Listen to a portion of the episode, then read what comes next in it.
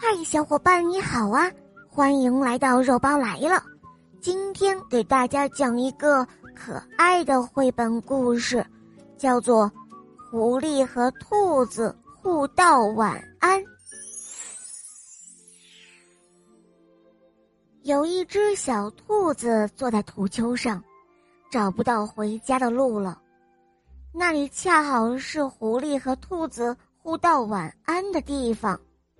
这时候，有一只狐狸正悄悄地靠近它，并且它张开了大嘴巴。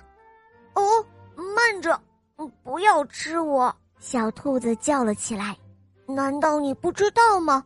这里是狐狸和兔子互道晚安的地方。”“哦，什么？”晚安，狐狸说完，又张开了大嘴。慢着，不要吃我！说了晚安，还要讲一个与晚安有关的故事呢。小兔子说。狐狸想了一下，开始讲故事了。哦，在狐狸和兔子互道晚安的地方，坐着一只淘气的小兔子。从树林里悄悄走来一只饥肠辘辘的狐狸，狐狸向兔子道了晚安，又讲了一个狐狸和兔子互道晚安的故事，然后就吃掉了兔子。狐狸说着，就张开了大嘴巴。哦，呃，不要吃我！讲了晚安的故事。还得把我送到我家的床上去呢，小兔子说：“哦，好吧。”狐狸答应了，仿佛已经闻到了烤兔肉的香味儿。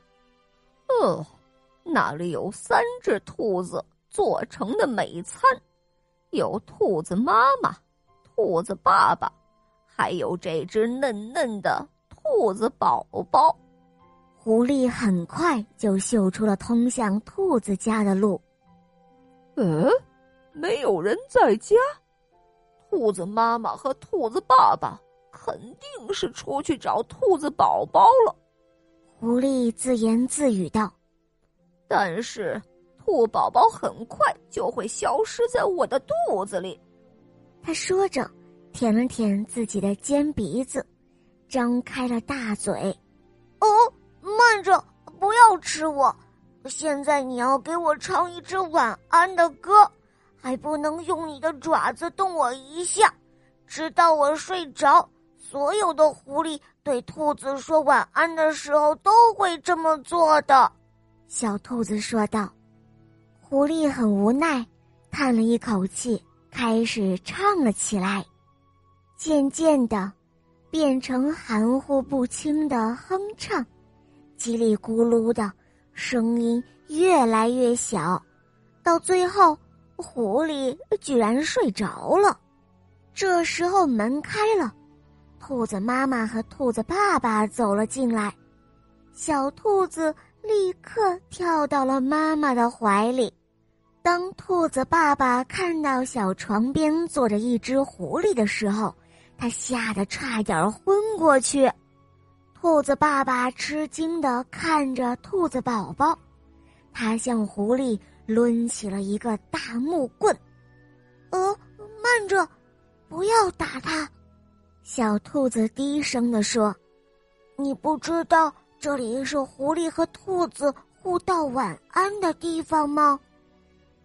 于是他们三个一起把昏睡的狐狸拖出了洞穴。晚安，狐狸。